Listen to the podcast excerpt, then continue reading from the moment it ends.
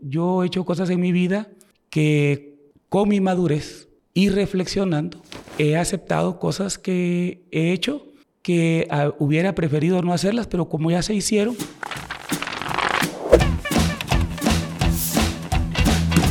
Buen día, seguidores y amigos de Soy 502. Estamos nuevamente en, nuestra sección de entrevistas a los candidatos a la presidencia y a la vicepresidencia. En esta oportunidad estamos con el Partido Victoria y el binomio presidencial, eh, compuesto por el presidenciable Amilcar Rivera y el vicepresidenciable Fernando Mazariegos. Eh, vamos a comenzar con nuestra sección de Conozcamos al candidato y pues vamos a pedirle que en 30 segundos nos pueda responder las siguientes interrogantes. ¿Quién es Amilcar Rivera? Bueno, yo soy un hombre que sueña que el guatemalteco pueda trabajar a través de un empleo, o de un emprendimiento y que nunca más los mareros y los extorsionistas le arrebaten el fruto de su esfuerzo. El fruto del esfuerzo del guatemalteco debe de ser para el disfrute de él y principalmente de su familia. ¿Cómo llega al Partido Victoria? Bueno, yo soy el fundador del Partido Victoria y lo promuevo y lo fundo con el sueño de crear una institución para los jóvenes, para las mujeres y para las personas en condición de discapacidad y para promover en Guatemala el trabajo, el emprendimiento y que podamos tener una institución que trabaje fuertemente para darle paz y seguridad al guatemalteco.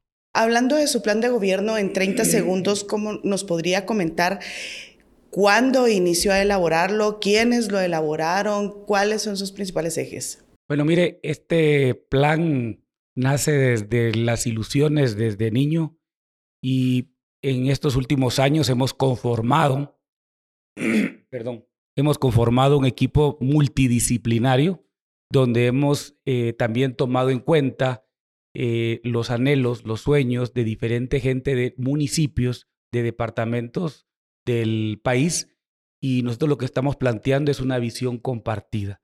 No es el sueño y el anhelo solamente de mi persona y del doctor Mazariegos, sino que es el sueño y el anhelo de muchos guatemaltecos y obviamente eh, que lo hemos trasladado con un equipo multidisciplinario que nos permitiera la viabilidad del mismo. Ok, ahora pasaremos a nuestra segunda sección sobre el plan de gobierno específicamente. En esta sección les vamos a dar dos minutos para que ustedes nos puedan hablar de temas específicos y luego nosotros iremos planteando repreguntas en donde solo tendrán un minuto para responder.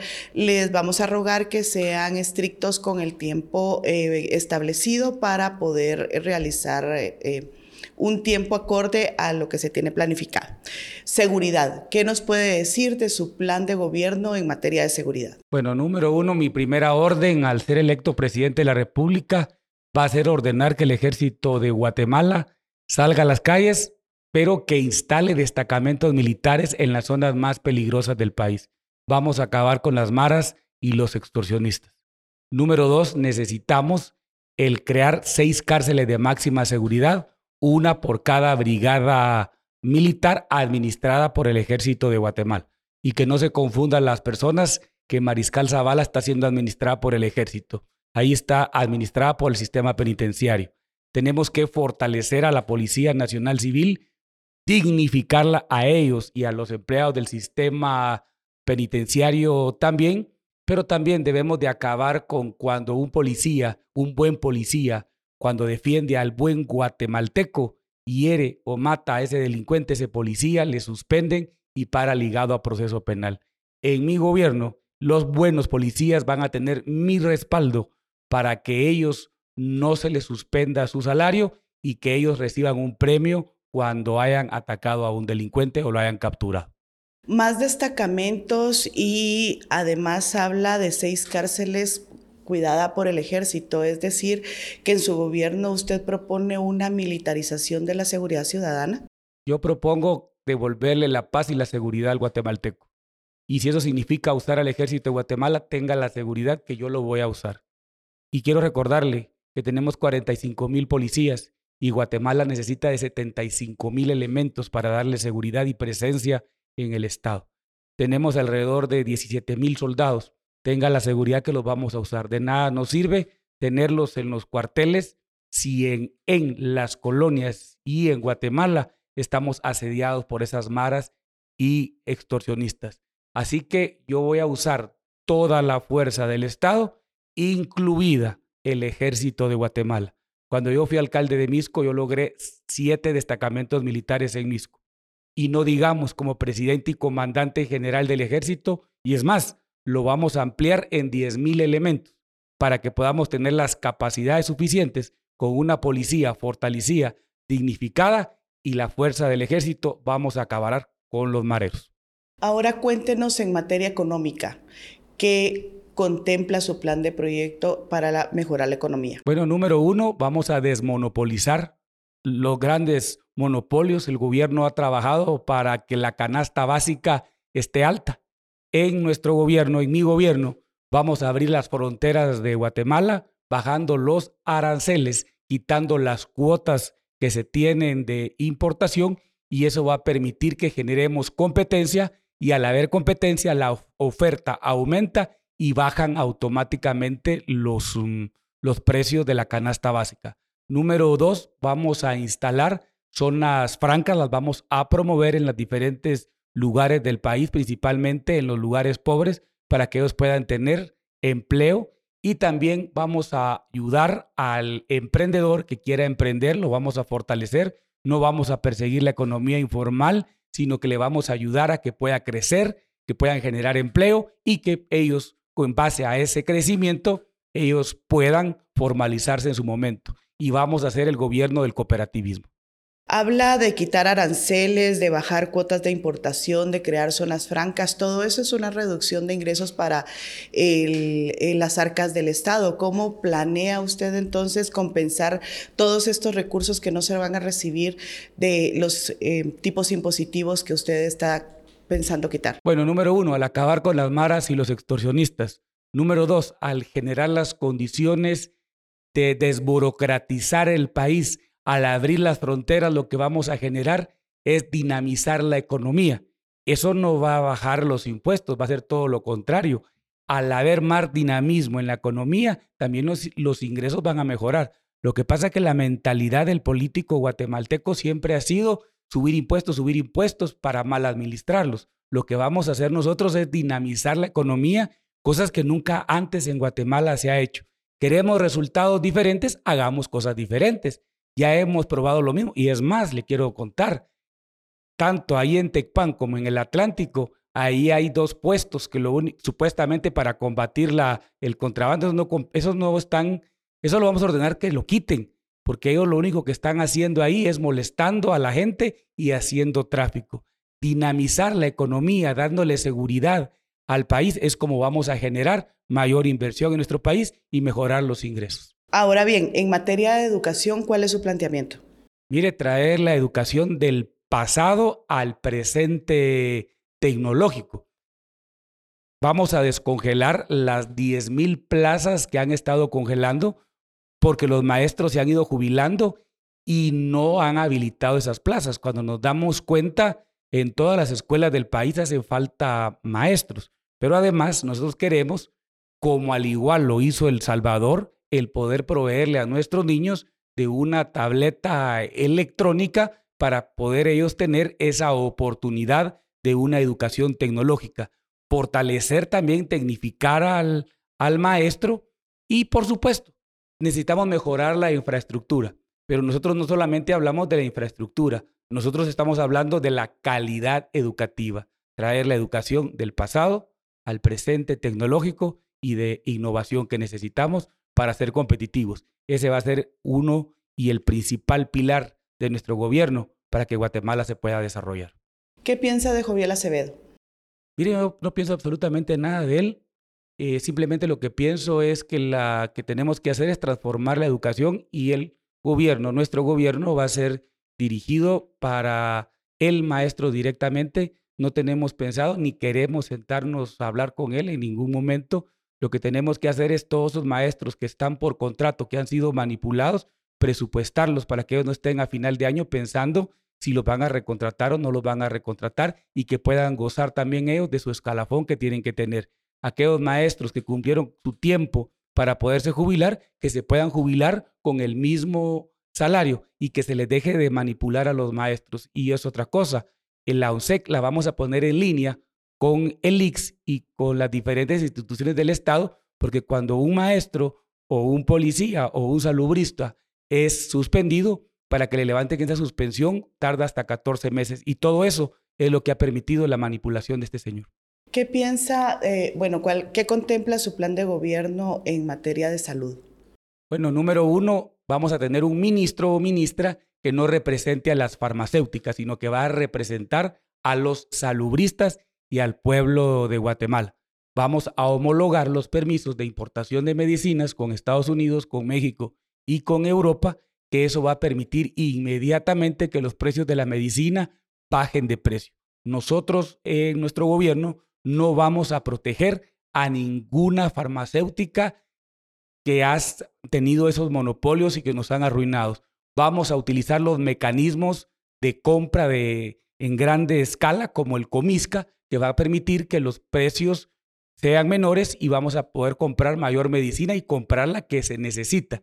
Hay que dignificar también a los salubristas. ¿Por qué? Tenemos miles de salubristas por contrato y en este gobierno lo que se está haciendo es amenazándolos que si no les ayudan a ganar esta elección, ellos no les renovan o los despiden. Eso debe de cambiar también. Ahora bien, ¿qué nos puede contar acerca de sus planes para la salud, la atención primaria en salud? Centros de salud, por ejemplo, ¿qué cambiaría? lo primero que hay que hacer es que tengamos la medicina en los puestos y centros de salud que ya existen.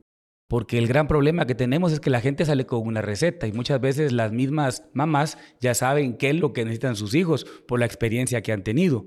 Entonces, lo primero es dotar de insumos de medicina y que las condiciones sean las adecuadas. De ahí tenemos que avanzar en el segundo paso, que es una ampliación y que por supuesto necesitamos más puestos, centros de salud, pero también necesitamos invertir fuertemente en el tema del agua porque si no invertimos en el tema del agua, ese es uno de los grandes problemas que causa la desnutrición a través de las diarreas. Entonces todavía tenemos muchos lugares sin, agua. Entonces tiene que existir una política pública de agua, una ley de aguas y también tenemos que invertir y proteger nuestro medio ambiente que también en muchos casos nos está enfermando. O sea, el tema de salud lo tenemos que ver de una manera integral. Ahora, en el caso de la infraestructura, ¿qué plantea su plan de gobierno? Bueno, mire, necesitamos invertir inmediatamente en el anillo metropolitano. Esto se ha hablado, se ha hablado, pero cada vez es más difícil eh, estar en la, en la ciudad. Y eso no solamente es a los que vivimos en la metrópoli, sino que le quita productividad a la nación. ¿Cuánto cuesta llegar del puerto Barrios a Puerto Quexal eh, para atravesar la ciudad, pero también necesitamos construir la carretera de cuatro carriles del rancho a Puerto Barrios. Eso era una donación de Taiwán que ya estaba y el presidente actual desvió esos recursos para el hospital de Chimaltenango, que al final fue un tremendo robo. También necesitamos terminar la, la carretera, la autopista de cuatro carriles en la costa sur con la frontera con México con el libramiento de Cuyotenango, porque ahí pasar es terrible y eso nos está quitando productividad. Necesitamos mejorar nuestros puertos, que los puertos antes éramos el líder, ahora ya no. En el tema del aeropuerto hay que mejorarlo, pero necesitamos un aeropuerto nuevo, porque todos los hubs se fueron, en un caso, a, a Panamá o a El Salvador. Tenemos que recuperar el liderazgo de Centroamérica. ¿Cuáles serían las principales obras que usted haría eh, si llegara a ser electo como presidente? Mire, yo creo que lo primero que necesita el guatemalteco es acabar con las maras y los extorsionistas. Yo, pero, yo creo que usted me está refiriendo al tema de, de obra física. Exacto. Eh, obviamente necesitamos, vuelvo a repetir, el anillo metropolitano es urgente. En nuestro gobierno, por lo menos quisiéramos que quedara eh, eh, la parte del anillo metropolitano que una el Atlántico con el, con el sur, porque eso ahí estaríamos uniendo el puerto, puerto Barrios con Puerto Quexal y que quedara también la carretera de cuatro carriles de mm, la costa sur hasta hacia la frontera con México y queremos darle un gran impulso a las Verapaces con tanta riqueza que tiene, pero necesita una carretera eh, con las condiciones adecuadas de cuatro, de cuatro carriles también del rancho para Cobán. Y de ahí, cuando nos vamos a Huehuetenango, que es también como fronteras, mire, son carreteras terribles eh, en unas condiciones que hay que ir con carro de, doble y a veces hasta el carro de doble cuesta pasar. Entonces necesitamos también tener una inversión correcta en la infraestructura en todo el país. Ahora vamos a pasar a nuestro segmento Conozcamos al partido. Vamos a empezar las preguntas con el candidato a la presidencia, Milka Rivera. ¿Quiénes están financiando su campaña? Mire, somos nosotros mismos los comités departamentales los candidatos a diputados, los candidatos a alcaldes, concejales, síndicos, eh, con poco recurso y estamos aprovechando eh, este tipo de entrevistas que ustedes nos dan espacios que no tienen ningún costo, el aporte que da el Tribunal Supremo Electoral para pautar en medios de comunicación también lo estamos aprovechando. O sea, al final a nosotros no nos preocupa eh, el techo que dieron, algunos partidos se quejan de que es muy pequeño, para nosotros es muy grande porque la cantidad de recursos que estamos utilizando son nuestros propios recursos, por eso es que no nos miran colgados en cada poste, a otros sí los miran colgados en cada poste, a ellos sí hay que preguntarles de dónde están sacando esas millonadas de dinero. Ahora nos va a responder el vicepresidenciable Fernando Mazariegos. ¿Con qué partidos no harían ustedes alianza en el Congreso? Bueno, yo creo en particular que con ninguno tal como se presentan en este momento. En este momento no hay nada halagüeño, no hay nada esperanzador. Entonces tampoco hay una perspectiva fiel, honesta, como nosotros sí la estamos presentando. En 2026, perdón, terminará el periodo de la fiscal general Consuelo Porras. Si ella se llegara a postular de nuevo, ¿usted la elegiría para ponerla frente al Ministerio Público? Yo creo que ella ya en el 2026 cumplió con su, con su tiempo y yo creo que debe venir para Guatemala nuevos vientos. Creo que ella debe de terminar su periodo, este, este debe ser su último periodo. ¿Qué propone para el combate a la corrupción, don Fernando? Muy bien, en primer lugar, que parta desde la cabeza. Tal como lo dijo Amílcar, nosotros no tenemos compromisos con ningún sector que impone ministros, por ejemplo, ¿verdad? No tenemos eh, un convenio con farmacéuticas para que nos impongan un ministro de salud, como hasta el día de hoy eso ha sucedido. Y cuando imponen su ministro, obviamente implica eh, corrupción implica segmentación de la economía para beneficio de las grandes eh, empresas, principalmente de los monopolios. Esa es la conciencia tranquila que nosotros tenemos para comenzar con el presidente que no ha, eh, o presidenciable que no ha vendido ninguna candidatura. usted puede preguntarle a nuestros candidatos a diputados o alcaldes cuánto les costó y tienen que ser honestos de decir que no les pedimos absolutamente nada, entonces no llevamos compromisos previos. Perfecto. Don Amílcar, ¿cómo será su relación con la prensa? ¿Tendrá un gobierno abierto? Mire, va a ser siempre, como siempre he tenido una relación con la prensa eh, desde que fui alcalde, cuando tuve la oportunidad de ser alcalde, eh, siempre puertas abiertas, eh, sin importar los cuestionamientos que puedan haber. Y yo creo que hay un proverbio que dice que en multitud del consejo está la sabiduría. Y yo creo que la prensa lo que refleja muchas veces es el sentimiento de la población. Y eh, donde hay problemas y la prensa lo está reflejando, pues uno debe de aceptar lo que está mal y retomar el camino correcto y de bienestar para la población. Pero para ser específico, vamos a hacer de puertas abiertas. Finalmente, don Fernando, ¿qué le aplaude y qué le critica al gobierno actual? Muy bien. En primer lugar, le aplaudo que está pronto por salir. Eso es lo que fundamentalmente hoy yo lo celebraría. Y realmente no le aplaudo esa separación entre el presidente y vicepresidente. Dejó un terrible vacío, eh, una terrible eh, incertidumbre y hasta cierto punto una frustración de nuestra democracia. Esto es el principio de todos los males que ha reflejado. Y lo último que yo quiero decir que tampoco le aplaudo y le critico fuertemente es el aspecto de la falta de misericordia en tiempo de crisis. Las crisis, fíjese que la palabra crisis quiere decir sacudimiento, ¿verdad? De ahí viene la palabra crítica, criterio, en fin. Y lo que provocó una crisis fue un sacudimiento. Algunas personas en el inicio del 2020 dijeron, qué bueno que nuestro presidente sea un médico, y resultó una desfachatez. Vamos a pasar a nuestro siguiente segmento y esto va directamente con usted. Conozcamos al vicepresidenciable. En esta oportunidad, pues nos acompaña el vicepresidenciable de Victoria, Fernando Mazariegos. Y quisiéramos que nos cuente cómo llegó a ser candidato a la vicepresidencia por Victoria. Muy bien. Uno de mis temas más apasionantes, que ha sido incluso la razón por la que yo estoy aquí en este momento compartiendo, es que mi vida giró alrededor de reponerme, de reinventarme a través de la educación. Y entonces, como soy un académico, conocí a parte de la familia Rivera eh, a través de la academia.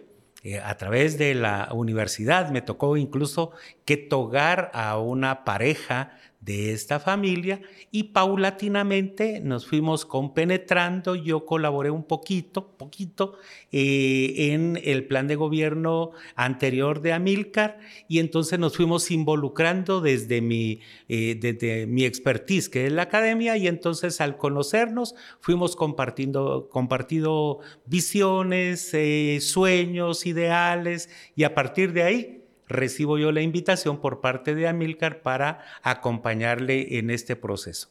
Pasamos dos meses entre oración, entre consulta con, con mis hijos, con mi esposa, y entonces dimos el sí, ¿verdad? Con mucha emoción. Perfecto. Ahora bien, ¿qué opina de la figura de Guillermo Castillo? Muy bien. Eh, un ejemplo a no seguir. Un, un, tipo que es eh, noble, pero pecó de ingenuo y de ingenuo tonto. Y, puedo agregar algo, un tonto útil, ¿verdad? Eh, lástima, porque yo creo que se fincaron en algún momento sobre él las esperanzas que todo el pueblo tenía. Perfecto. Ahora pasaremos a nuestro siguiente segmento donde vamos a tratar de comprobar un poco la agilidad mental del presidenciable y vamos a ir sacando unos papelitos con palabras específicas donde usted tendrá que decir lo primero que se le ocurra. Yo los voy a sacar y se los voy a ah, mostrar.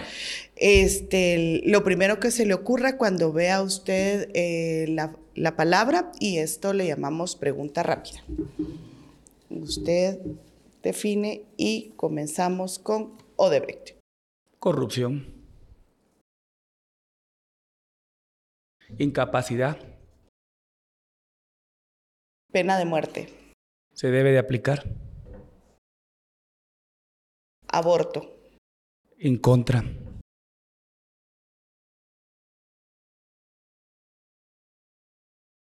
Narcotráfico un mal que se ha permitido lamentablemente y por falta de principios. Corrupción. El daño más grande que ha tenido Guatemala. Guatemala. Lo que más amo. Bukele. Ejemplo a seguir. Pago de favores. Hay que hacerlos. Y amnistía? Amnistía, eh, estoy en contra, cada quien que sea responsable de lo que tiene que hacer, porque media vez esté la amnistía, todo el mundo la espera y al final no cumple con sus compromisos que debe tener con el Estado de Guatemala. Perfecto. Ahora vamos a pasar a nuestro último segmento que es la pregunta incómoda. ¿Cómo puede decirse un partido político que es democrático cuando solo impulsa en puestos clave a sus familiares? Papá, hijos, hermano, esposa. Bueno, mi esposa no está participando en esta elección. ¿En esta? Sí, no está participando. Eh, mire, yo creo que tal vez no conocen mucho a nuestros candidatos que están participando. Tenemos al candidatos muy importantes. Por ejemplo, el alcalde de Carchá, Winter Coco. Eh, es mi amigo. ¿Verdad? Y está participando en Quexaltenango Julio Quemé, que también es eh, mi amigo y, es un candidato excelente. Pero también para eh, Misco va su papá y para esa, va su hermano. Esa, elección, digámosle, en el caso de las alcaldías, yo no los voy a elegir, va a ser el pueblo de Misco.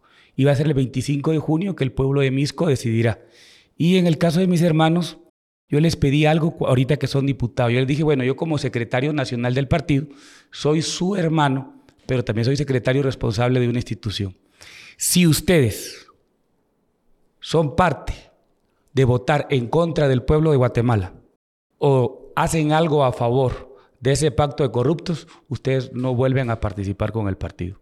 Y ellos, usted puede chequear, y le invito a que lo haga, ellos han votado a favor siempre del pueblo de Guatemala y se han opuesto a todas las averías que este gobierno ha hecho. Ok, ahora la segunda pregunta. Usted y su partido han sido señalados, eh, principalmente en campañas anteriores, de hacer componendas con personas o figuras desprestigiadas como Manuel Valdizón e, y también de regalar electrodomésticos, por ejemplo, o acarrear votantes, como le repito, en elecciones anteriores. Eh, principalmente en el departamento de Escuintla. ¿Qué responde usted a esos señalamientos? Mire, yo lo que le digo es que usted está diciendo algo que no es cierto y que es falso. Porque digámosle, si usted me dice que hemos acarreado votos y lo afirma con esa seguridad, pues yo le pediría que presente la denuncia correspondiente. Porque digámosle, es una acusación muy, muy severa y muy, y muy fuerte la que usted está En todo momento se dijo señalamientos, eh, sí, que se habían estado haciendo de acarreo de votantes, de regalar electrodomésticos. Sí, por eso le repito, usted la está haciendo la pregunta afirmándola. No, yo le estoy eh, preguntando sobre las componentes políticas en los que ha sido señalado de hacer eh, con figuras como Manuel Valdizón. Yo solo le pediría que me dejara responder, si puedo responder. Claro que sí, pero específicamente a la pregunta. Por eso, como usted me dijo, usted ¿qué, me dijo, ¿qué puede decir mire, usted yo lo que pienso, de su acercamiento? Yo lo que pienso es yo soy una persona que en el camino de mi vida he ido aprendiendo de mis errores y cada día he tratado de corregir mi camino siempre. Que eso es algo que uno tiene que aprender en la vida. Ahora, de eso al tema que hemos acarreado votos es muy distinto. ¿Verdad? Entonces, usted lo niega, usted dice que es falso. nunca hemos acarreado votos. Nunca. O sea, si alguien no lo puede demostrar, pues que lo diga. O sea, al final nosotros lo que hemos hecho es proponer y la gente ha votado por nosotros y en otras oportunidades no ha votado. Pero son los ciudadanos los que tienen que hacerlo. Nosotros no creemos en el acarreo y nunca lo hemos hecho y nunca lo vamos a hacer. Y también siempre lo he dicho, yo he hecho cosas en mi vida que con mi madurez y reflexionando, he aceptado cosas que he hecho que ah, hubiera preferido no hacerlas, pero como ya se hicieron, uno lo que tiene que aprender es de lo bueno y lo malo que ha hecho para cada día poder ser mejor. En el caso de la pregunta específica de Valdizón que me está haciendo. Ahora, en el caso de acarreos, nunca hemos hecho. Perfecto. Les agradecemos a ambos por haber venido con nosotros a esta entrevista, por pues darle a conocer a nuestros seguidores y lectores acerca de su plan de gobierno y pues vamos a seguir platicando y nos vamos a seguir viendo mientras avance eh, la campaña política. Les agradecemos también a ustedes, a nuestros seguidores de Soy 502, por habernos acompañado en esta nueva entrevista, ahora con el partido Victoria y sus candidatos Amilcar Rivera y Fernando Mazariegos. Muchas gracias. Buen día.